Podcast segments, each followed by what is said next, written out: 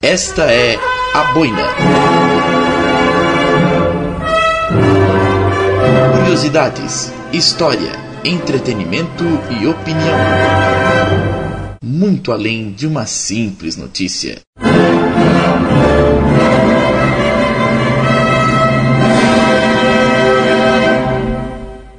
E a vida não podia estar mais fácil pro Max, né?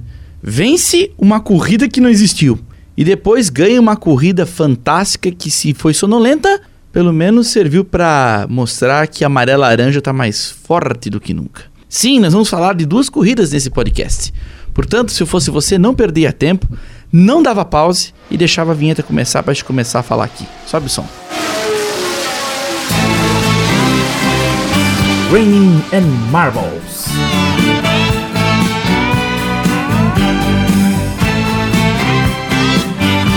Fórmula 1 e afins, sem frescura.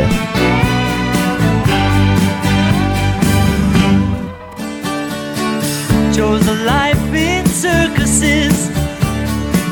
Jumped into the deepest E aí então pessoal, beleza? Saudações a todos e à vontade. André Bonomini aqui para mais um Granny and Marbles, podcast especialíssimo falando de Fórmula 1. E nesta feita, nesse número do Granny Marbles falando de duas corridas ao mesmo tempo. É, pode me chamar a gente de louco.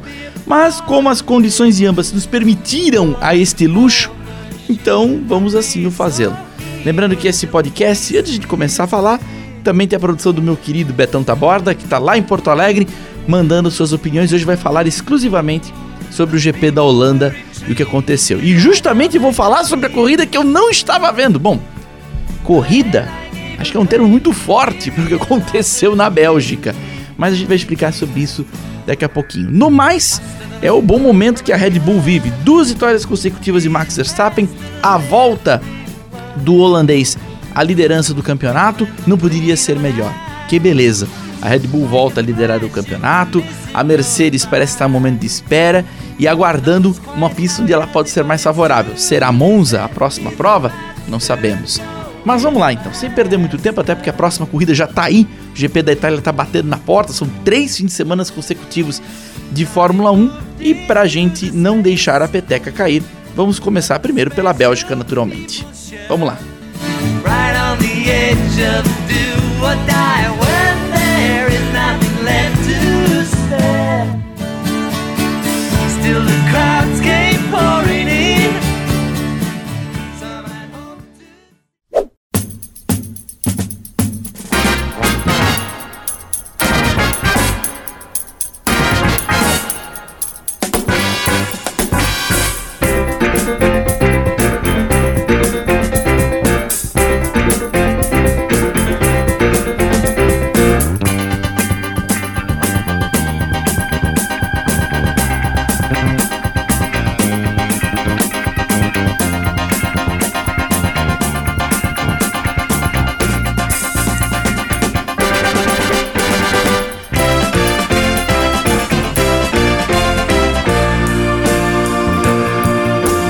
pessoal, o que, que nós podemos falar da Bélgica? É, dizer que foi decepcionante não é mentira para muita gente. Né? Reginaldo Leme, por exemplo, na transmissão da, da Bandeirantes, não deixou por menos e disse: não teve corrida. Óbvio, não teve corrida. Teve um apanhado de voltas com o safety car na frente por conta das terríveis condições de tempo em Spa-Francorchamps. Mas vamos começar pelo começo, até porque essa corrida eu não vi. É isso mesmo, eu não vi essa corrida. Ninguém viu, mas eu também não vi os treinos. Então, uh, muitas das informações que eu, do comentário que eu vou fazer aqui para os amigos do Granny Marbles, eu fui pegando depois. Porque, vamos lá, vamos, vamos, vamos por parte do pessoal entender. Eu estava a caminho de Timbó, que é uma cidade que, para quem não sabe, fica aqui no médio vale do Itajaí, onde eu moro. Eu moro em Blumenau, Timbó fica uns 30 km longe. E eu fui acompanhando o treino da, do GP da Bélgica no carro, enquanto estava indo. No carro eu já subi da porrada homérica que o Norris deu na saída da Radion, que ele bateu na Rouge e saiu na Radion. Bom, ele bateu na Radion, se eu falei que ele bateu na Radion é isso, André, pelo amor de Deus. Então, ele bateu na Radion, saiu rodando pro outro lado da pista com uma pancada violentíssima, e isso já com chuva grande, com chuva quase que torrencial em Spa, e ainda acontecendo o treino. Treino digamos, tumultuado, tanto que a ordem do grid é a mesma do final da prova e nos proporcionou algumas surpresas, né? Fora o acidente do Norris. E aliás, falando no acidente do Norris, eu até convido os amigos do podcast para ouvirem, ou melhor, verem o que o pessoal do projeto Motor fez uh, sobre a Rouge. Entrou um debate um tanto sério. A gente fica até com a, a mão apertada nessas horas. Afinal de contas, a Rouge, o complexo Rouge Radion, quem não sabe, a Rouge começa embaixo, a Radion é em cima.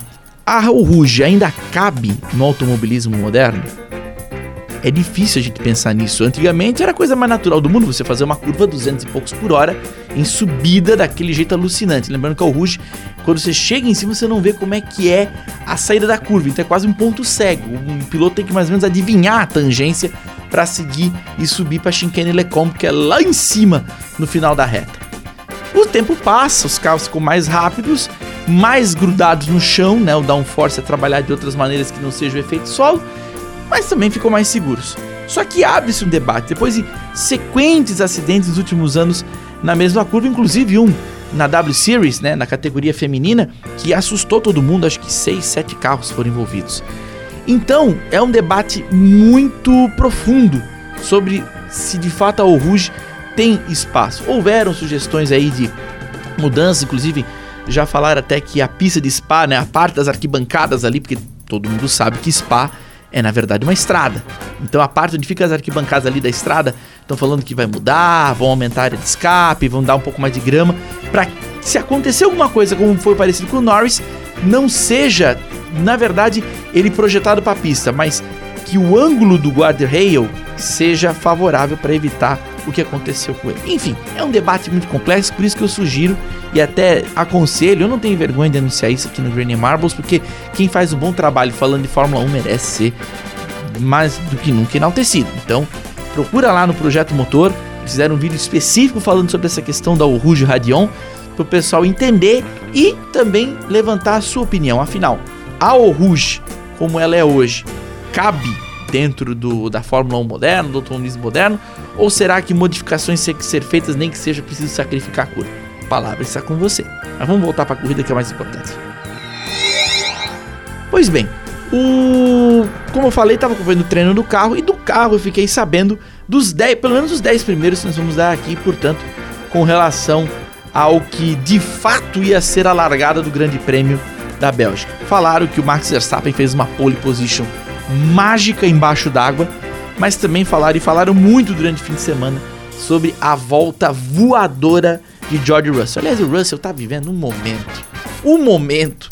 Saiu da Hungria com pontos. Nunca tinha feito pontos pela Williams. Escapou de ser punido lá na Hungria. Naquela confusão que se seguiu depois da prova que tirou o Sebastian Vettel da segunda posição da prova. Marcou pontos. Chegou na Bélgica, cravou a segunda posição no grid. Levou a Williams para uma primeira fila que não vinha, se não me engano, desde 2017. Mais ou menos, com o Lance Stroll tempo que vai isso, né? A Williams tá vivendo esse calvário, como todo mundo sabe. E ainda por cima, naquela expectativa de que faria uma boa corrida. Talvez nem tanto, porque o carro da Williams, comparado com o Mercedes e Red Bull, é quase um carro de Fórmula 2. Mas eis. Bom, antes do mais eis, vale dizer o resto do grid, né? Hamilton foi o terceiro na classificação, largaria ao lado de Daniel Ricciardo, que também fez um excelente treino pela McLaren, depois de corridas e corridas de péssima atuação, de, atua de presença quase minguante na pista. Valeu muito a pena fazer esse quarto lugar pro Ricardo, embora isso não ajude muito na autoestima do australiano, que continua sendo bombardeado pelas atuações ainda é, sofríveis a bordo de uma McLaren que ainda encontra em Lando Norris o seu ponto, vamos dizer assim, de comando. Né? Vettel e Gasly ia ser a terceira fila. Vettel muito bem também nos treinos, ele chegou até a parar em um momento a pedido da equipe para ver se o Norris estava bem depois do acidente, uma cena interessante. Na quarta fila, Ocon e Leclerc. Na quinta fila, Latifi e Carlos Sainz. Sim, Nicolas Latifi. Os dois carros da Williams estavam no Q2 e no Q3. É brincadeira? Pois é. E a Williams novamente saiu da pista de Spa com pontuação dupla, né? Por incrível que pareça, a equipe que não tinha marcado ponto há anos, duas corridas consecutivas praticamente saindo com pontuação dos seus dois carros. Por que, que eu tô falando já de pontuação dos dois carros? Porque os 10 primeiros que eu acabei de dar agora são os mesmos 10 da classificação geral. E agora entramos no domingo. Vamos lá. Pois bem, domingão. E aí eu duvido que algum fã de automobilismo vai olhar para mim e vai dizer assim: olha, é, correr de Fórmula 1 é bom, agora com chuva e na Bélgica é a melhor coisa do mundo. Teve, se você pediu chuva, seu desejo foi atendido. Isso não tenha dúvida. O pior é o quanto de chuva que você pediu. Lembrando que a Bélgica já vem aí, assim como a Alemanha e outros países ali uh, da Europa, sofrendo com chuvas desde o início do ano. Então, por exemplo, até dizem que a própria Rouge estava prejudicada no asfalto por conta, porque aquilo ali virou, todo mundo sabe, passa um rio embaixo. O Rouge virou um rio, literalmente. O próprio autódromo de Spa ali, a estrada de Spa, virou um rio, né, contínuo com as chuvas que aconteceram nos últimos meses ali na Bélgica. E parece que o roteiro foi igual, né? Chuva, tempo feio, aquele famoso tempo para dormir, sabe? E tinha gente lá no autódromo, não era uma lotação total, mas muita gente pagou ingresso, muita gente foi lá para ver uma corrida, né? E aí começa. Atrasa. Vamos sair com o Seticar, vamos, vamos ver se tem condição.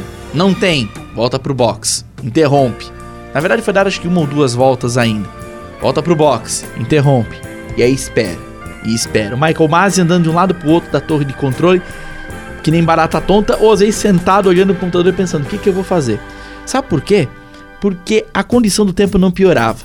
A hora ia passando, logo logo íamos ficar sem o que a gente chama de luz natural, como aconteceu no GP da Malásia de 2009, quando caiu aquele toró d'água em Sepang, e quando eles foram ver, não tinha mais nem luz natural para se fazer a relargada, por isso que o Button ganhou a corrida naquela ocasião. Ok? Só que não tinha nada previsto no regulamento.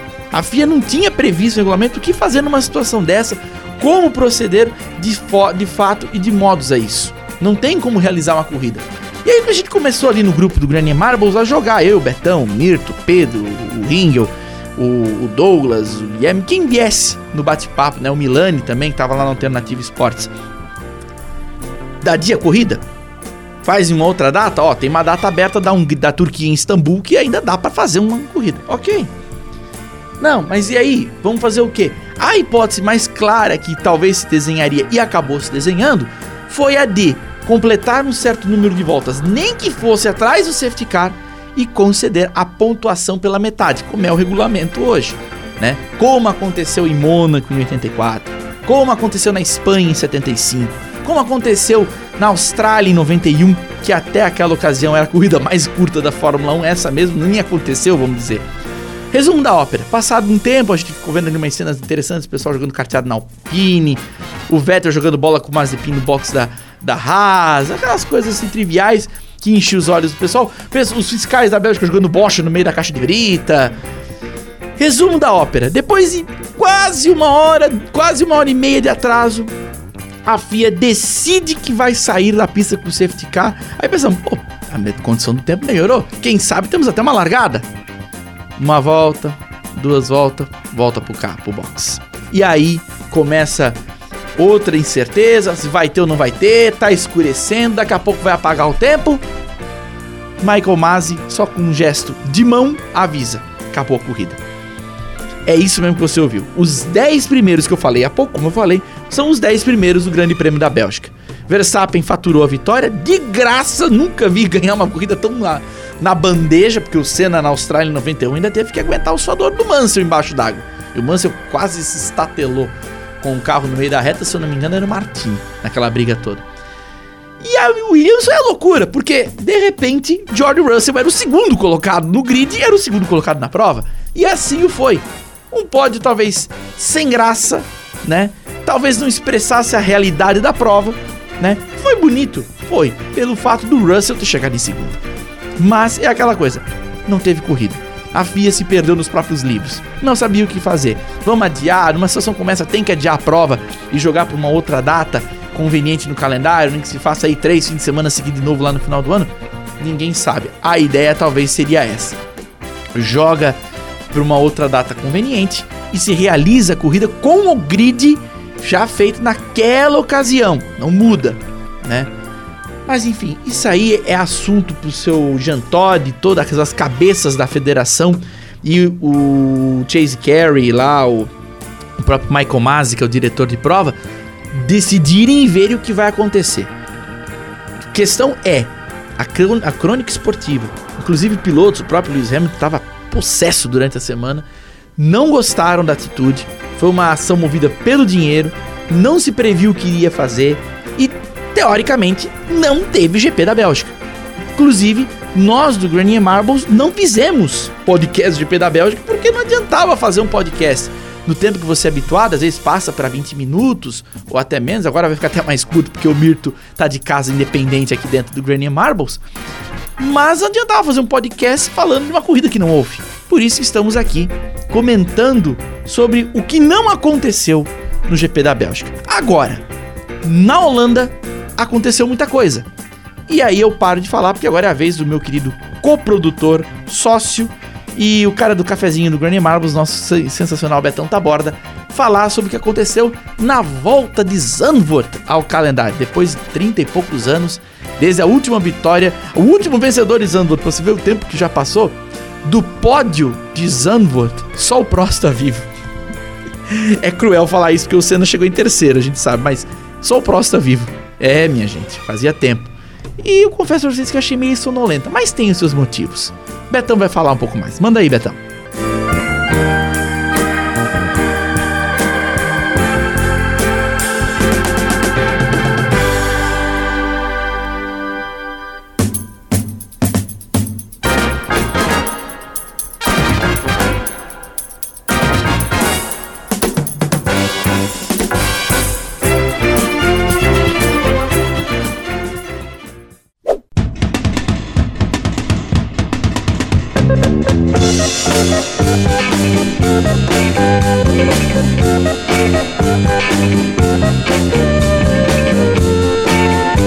Amigos do Ganha Marbles Corridas Clássicas, o gaúcho Roberto Taborda está chegando com vocês novamente, depois de, de um bom tempo de férias, tanto da Fórmula 1 como do Green Marbles em podcast. Nós tivemos aí as três semanas em que a Fórmula 1 ficou parada e na quarta semana aconteceu tudo aquilo que vocês viram. O Grande Prêmio da Bélgica, que o André Bonomini já comentou com todos vocês. Um evento que acabou ficando marcado no mundo da Fórmula 1. Eu não vou dar muitos detalhes, vou dar só uma pincelada para deixar aqui minha opinião para para com vocês, mas fica como exemplo para a Fórmula 1 como o, a necessidade talvez do parque fechado já não seja mais exigida. É, os carros de Fórmula 1 hoje são muito suscetíveis à questão de aquaplanagem, à questão de principalmente de visão. Uh, o Gasly foi um dos que falou que a, o grande problema era o spray que subia né? Já que a gente já viu chuvas piores, inclusive, na história da Fórmula 1. O problema é que o spray subia muito. E nós sabemos que os carros de Fórmula 1 hoje são carros muito grandes, carros muito largos, com pneus de altíssima vazão de água. E tudo isso dificulta e acabou que o Grande Prêmio da Bélgica aconteceu, mas não aconteceu. Ele oficialmente existe, vai existir por toda a eternidade nas estatísticas da Fórmula 1, mas a corrida em si não houve. Uma corrida que desde sexta-feira já vinha muito pesada. Acidente na W Series na Rouge. No sábado, acidente com a Fórmula 3 e um acidente fortíssimo do Nando Norris. Nós tivemos a questão também da, infelizmente, do feminicídio da diretora do circuito, algumas semanas antes. Tivemos a inundação do circuito de Spa-Francorchamps alguns dias antes também numa chuvarada alguns meses antes. Então, fica de lição para a Fórmula 1. Não vou entrar mais em detalhes. Voamos para a Holanda, aliás, fomos para a Holanda, né? Já que todo mundo vai pelo chão, é pouco, é pertinho, é 400 quilômetros. Chegamos a Zandvoort. Zandvoort que manteve muito daquela Zandvoort que nós tínhamos visto por último em 1985 com vitória de Nicolau, Nick Lauda, né? Andreas Nicolaus Lauda. E isso cobrou seu preço. Por quê? A pista, à época, já era uma pista apertada, já era uma pista estreita, já era uma pista de muito freio e acelera. Hoje em dia, a pista piorou nesse ponto. Foram feitas algumas obras é, de segurança, obviamente, por exemplo, a curva Tarzan meu ponto de vista, ela perdeu um pouquinho ali da sua, da sua magia, vamos dizer assim. A curva 3 foi elevada, foi feito um, um relevé. A última curva foi feito um relevé também para facilitar, só que a reta era muito curta, não tinha como usar a asa móvel. O outro ponto de asa móvel também não tinha como usar. Resumindo, o medo de muitos, que eu não tinha, na verdade, eu esperava que fosse uma corrida com bastante safety cars pelo, é, pelo ambiente, pelo local, por alguma forçada de ultrapassagem, alguma coisa assim, é, não aconteceu, mas infelizmente aconteceu o que muitos estavam contando: uma corrida muito previsível, muito tranquila, muito calma. Os pilotos de Fórmula 1, talvez vendo o que aconteceu na Fórmula 3, onde todas as provas do final de semana tiveram problemas, onde tivemos problemas também nos treinos livres, se comportaram muito bem na largada. E com isso, a dominância dos melhores carros apareceram, dos melhores pilotos idem. Max Verstappen dominou a corrida, foi soberano, teve sempre Lewis Hamilton no seu encalço, eu achei muito importante isso, pois foi uma vitória real do Max Verstappen sobre Lewis Hamilton pela própria dominância que eles estavam propondo dentro da categoria. Ver o Max Verstappen tendo que controlar a sua forma de pilotagem, tendo que controlar tudo o que estava acontecendo perante o Lewis Hamilton forçando, indo para cima, usando os retardatários para tentar chegar e mesmo assim dominar a corrida e vencer, sendo que inclusive a pole foi marcada com a asa móvel fechada. Poderia ter sido melhor aí o resultado, mas o Max foi dominante e venceu o Grande Prêmio da Holanda de Fórmula 1 em 2021.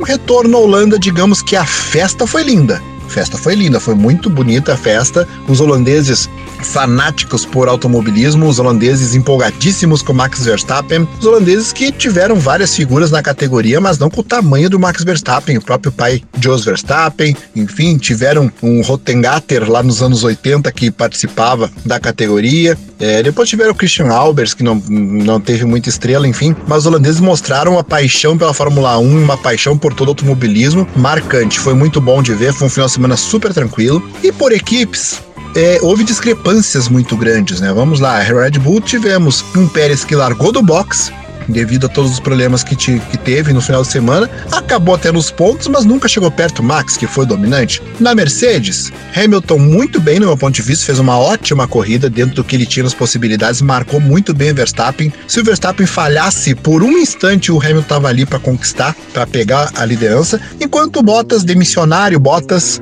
que a essa altura que você está ouvindo o nosso podcast aí no seu agregador, já foi anunciado pela Alfa Romeo como seu piloto para 2022, fez a prova lá Bottas, não conseguiu nem atrapalhar o Max Verstappen e ainda descumpriu um pedido do engenheiro de não fazer a volta mais rápida na antepenúltima volta, obrigando o Hamilton a fazer a volta mais rápida na última volta, que já era do Hamilton, um ponto que pode fazer ou poderia fazer muita diferença no final do campeonato. McLaren, bem discreta, foi bem discreta a McLaren essa semana. A Ferrari foi discreta, mas vamos colocar assim: Ferrari discreta mais, McLaren discreta menos. A Ferrari foi muito discreta, mas conquistou bons pontos. Pierre Gasly, uma grande, um grande destaque do final de semana também, fez uma prova discreta, mas foi muito bem todo o final de semana. A Haas, mostrando uma melhora do carro. Antônio Giovinazzi também fez uma prova muito boa na Alfa Romeo, que não se sabe agora se o Giovinazzi fica para ano que vem ao lado do Bottas, saindo o Kimi Raikkonen, que também anunciou sua aposentadoria. Aliás, o Kimi Raikkonen que vai merecer um Granny Marbles logo, logo especial, seja ele em coluna ou seja ele em podcast.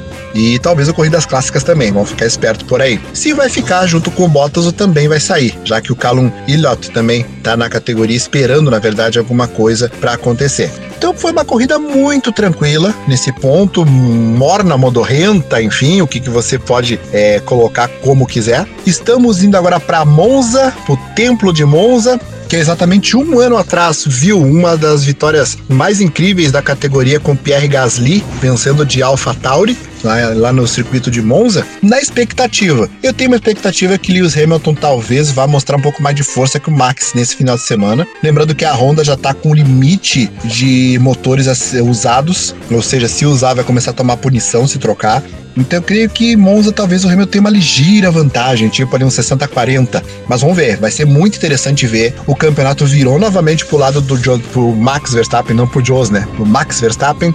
Hamilton vai tentar a recuperação, a distância de pontos é mínima, tem muita coisa acontecendo, o mercado tá fervendo e o Grenier Marbles está com você nesse caminho. Tivemos o Grenier Marbles corridas clássicas também nos último, na último sábado, é, antes do GP da, da, da Holanda, um grande prêmio de Cleveland da Indy e nos próximos a gente vai estar tá com um grande prêmio de Fórmula 1 histórico aí para vocês. Tá bem, pessoal? Um forte abraço. A gente volta logo. Semana que vem tem de novo o podcast Grêmio Marbles nessa tripleta, mais ou menos, né? Três provas mais ou menos que a Fórmula 1 fez, que na verdade são duas provas e uma tentativa, mas a gente tá aqui firme e forte para falar com vocês. Grêmio Marbles, corridas clássicas, Grêmio Marbles podcast, Portal A Boina, venham com a gente. Vai contigo, André. Muito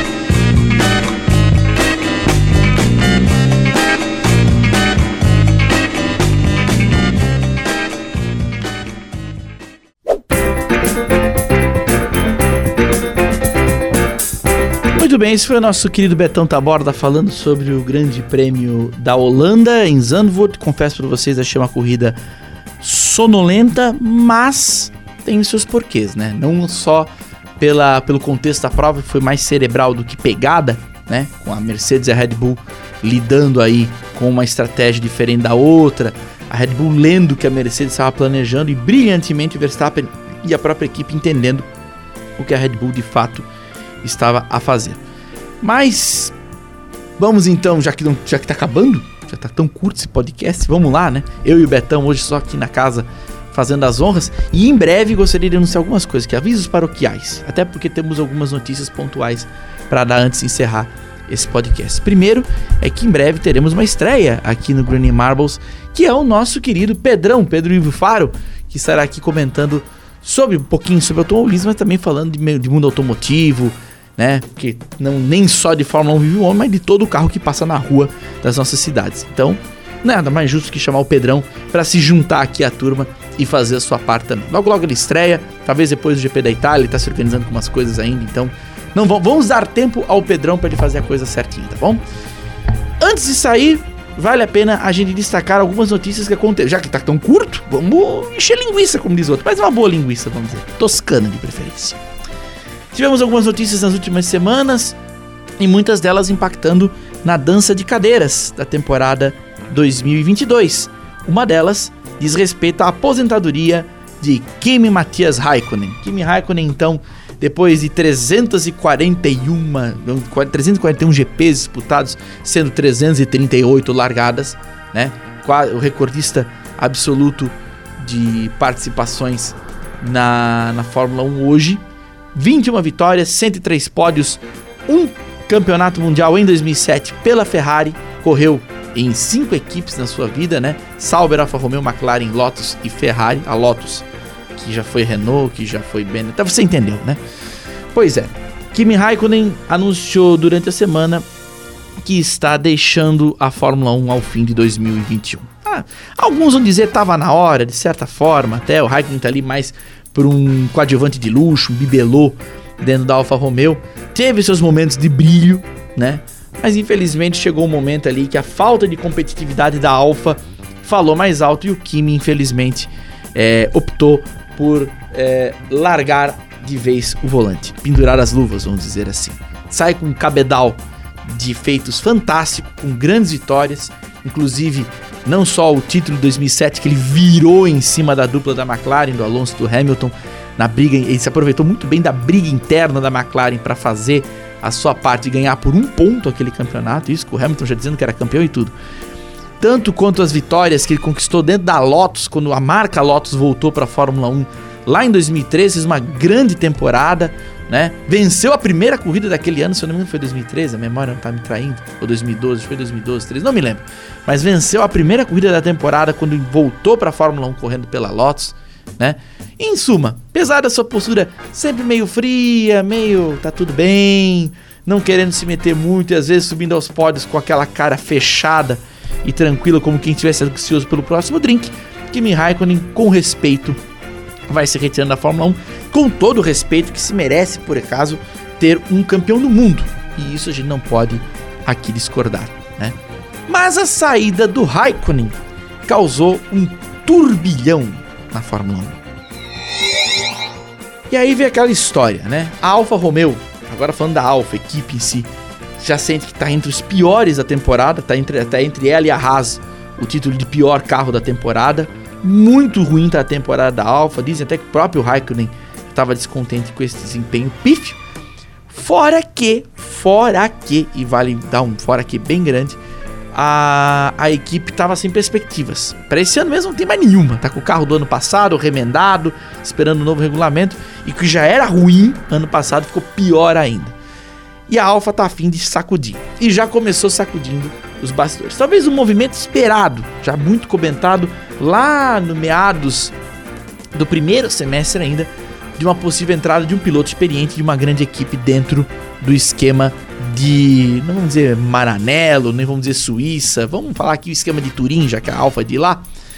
Estamos falando da ida de Valtteri Bottas, que foi confirmada durante a semana aqui antes do GP da Itália. Valtteri Bottas, que já estava há um tempo mostrando-se descontente com a sua posição na Mercedes, buscando a sua própria história, ser o protagonista do seu próprio destino e vendo cada vez mais a equipe trabalhando em favor de Lewis Hamilton. E ele, totalmente perturbado, né? esse, esse desfavorecimento dentro da Mercedes não tira do Valtteri Bottas o, as críticas com relação às atuações dele, que tiveram muitos erros, tiveram problemas durante a temporada, ele também fez a sua parte desse, essa, nesse sentido. E Valtteri Bottas então passou a caneta e durante a semana confirmou: estou indo para Turim no ano que vem. Vai ser o piloto da Alfa, teoricamente piloto número 1, um, de fato, para tentar ser protagonista da sua própria história. É evidente, a Alfa estava procurando um piloto experiente para os seus quadros. Não se sabe se o Bottas é esse nome ideal, talvez, Podemos dizer assim: ah, é fim de carreira pro Bottas, tá indo pra Alfa Romeo. Pode até ser, se a Alfa não acertar a mão. E eles estão muito afim de dar uma sacudida daquelas no grid de Fórmula 1 no ano de 2022. Ao seu lado ainda não se sabe. Antônio Giovinazzi, segundo alguns dizem, não é mais carta considerada dentro da Alfa. A Alfa quer mudar tudo, né? Será que o Giovinazzi fica nessa mudança? E estava fazendo boas atuações, conquistou alguns pontos até, fez um bom treino em Zandvoort, chegou lá em sétimo, mas a Alfa tá olhando pro outro lado do muro, já enxerga o, o chinês lá, o Zhu, que eu esqueci o nome dele, porque chinês é mandarim, você sabe que é difícil falar, e o Nick DeVry, que teve atuação destacada na Fórmula E e estaria também no radar da Alfa Romeo. É uma definição que vai vir depois do GP da Itália ou ainda no fim de semana do GP da Itália sobre qual será a dupla que vai dar continuidade ao projeto da Alfa Romeo, se é que a Alfa tá tão interessada em ficar na Fórmula 1, ocupando a operação da Sauber, né? Para quem não sabe, a Alfa Romeo tá na operação da Sauber, né? Tem seus chefes de equipe, tudo, mas é uma Sauber no fundo daquilo ali, né? Enfim, o resto é história. Vamos ter que aguardar agora todos os desenrolares que virão por aí. E outras duas contratações talvez também esperadas, uma menos esperada, a outra muito esperada que quem disser para mim assim, eu não sabia que ele ia para lá, vai estar tá mentindo. Estou falando aí, portanto, da ida do Alex Albon para Williams. Já era uma, já estava sendo ventilada essa possibilidade do Albon retornar à Fórmula 1 por alguma equipe mais para metade final do grid. E a Williams, como todo mundo sabe, passa por esse momento de ressurgimento depois da, da aquisição do Dorilton, do Dorilton Group, né? E com a saída do Russell, foi preferível. Já vou chegar lá. E com a saída do Russell, foi preferível que a Williams procurasse um piloto jovem e experiente para dar continuidade ao trabalho de reerguimento. Optou-se por um cara já experimentado, que é o Albon, que sai do programa da Red Bull e agora alça voos próprios. Não passou um ano totalmente sabático, fez algumas competições aí por fora, mas agora encara o desafio de continuar o trabalho de ressurgimento da marca de Grove. Ele terá ao seu lado, naturalmente, o Nicolas Latifi, que foi anunciada a renovação dele, até porque o Latifi é o cara do dinheiro, né? É o cara que está ajudando a bancar a operação. A Williams não é nem louca de querer tirar o Latifi dessa ideia. E eu falei que o Russell saiu, né? Não era óbvio, mas assim, tão certo. A gente tava só esperando eles dizerem que a notícia já estava na testa do Toto Wolff, estava nos pesadelos do Lewis Hamilton, que fez campanha pro Bottas ficar, óbvio, né? Não queria, talvez, promover ele um desgaste em cima do garoto prodígio.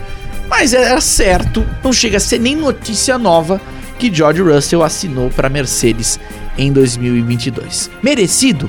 Muito. Jorginho é rápido, Jorginho é sagaz, é combativo, não desiste, só não desistia, só desistia muitas vezes de, de digo mais, porque a Williams não tinha carro. Isso é evidente. Conseguiu que conseguiu com a Williams agora nessa reta, nessa reta próxima é mérito tanto dele como do trabalho que tem desenvolvido junto à Williams para tentar tornar esse carro um pouco mais competitivo. Agora, não dá pra gente mentir aqui, não dá pra gente adorar a pílula e dizer que o George Russell vai ser perfeito, vai suplantar o Hamilton. Vamos com calma.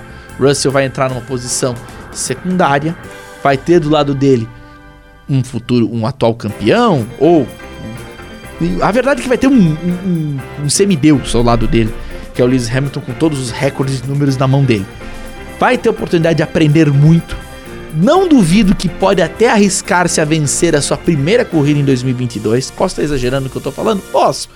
Mas ele já deu provas disso contra o Bottas no Bahrein, só perdeu por uma por um dia de incompetência da Mercedes, um dia de minarde para Mercedes. E agora tem tudo o que pode à mão. Tem carro, tem talento, tem uma equipe de ponta, tem possibilidades, tem pro, é, prospecção de um futuro brilhante. Era a notícia esperada e é uma notícia que faz, felicita muito a muitos pilotos do grid. As vagas do grid para 2022 então estão fechando. Isso é o que podemos atentar. Mais notícias como essa provavelmente virão aí nos próximos podcasts, principalmente depois do GP da Itália.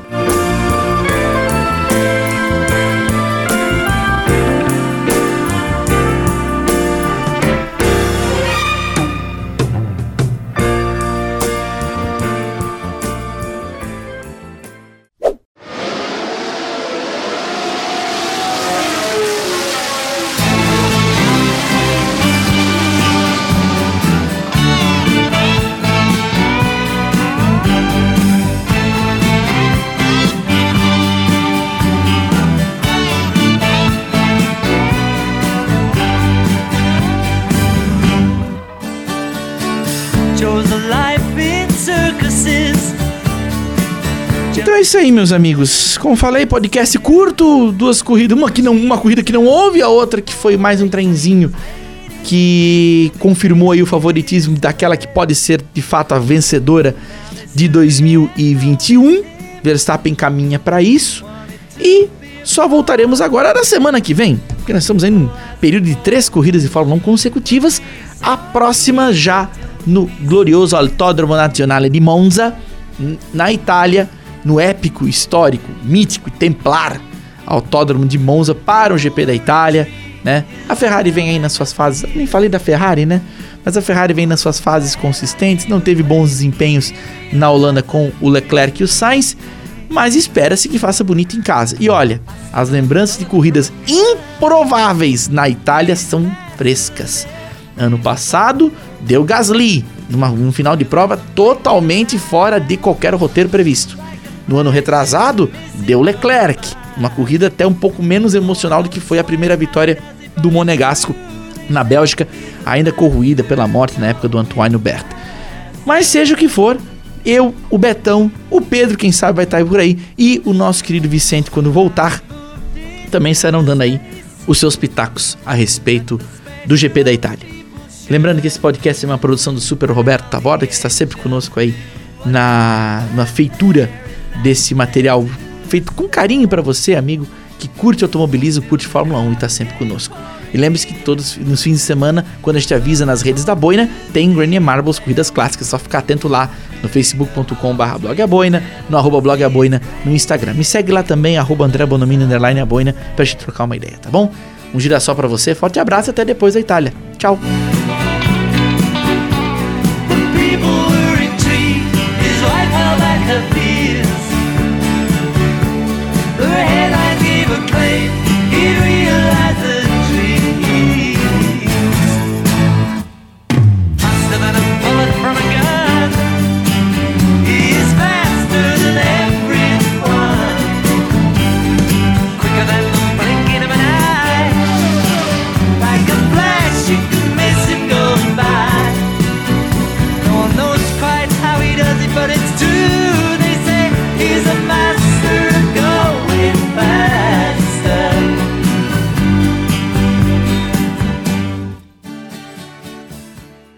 As opiniões aqui apresentadas são de responsabilidade do jornalista André Bonomini e da Boina. Curiosidades, história, entretenimento e opinião, muito além de uma simples notícia.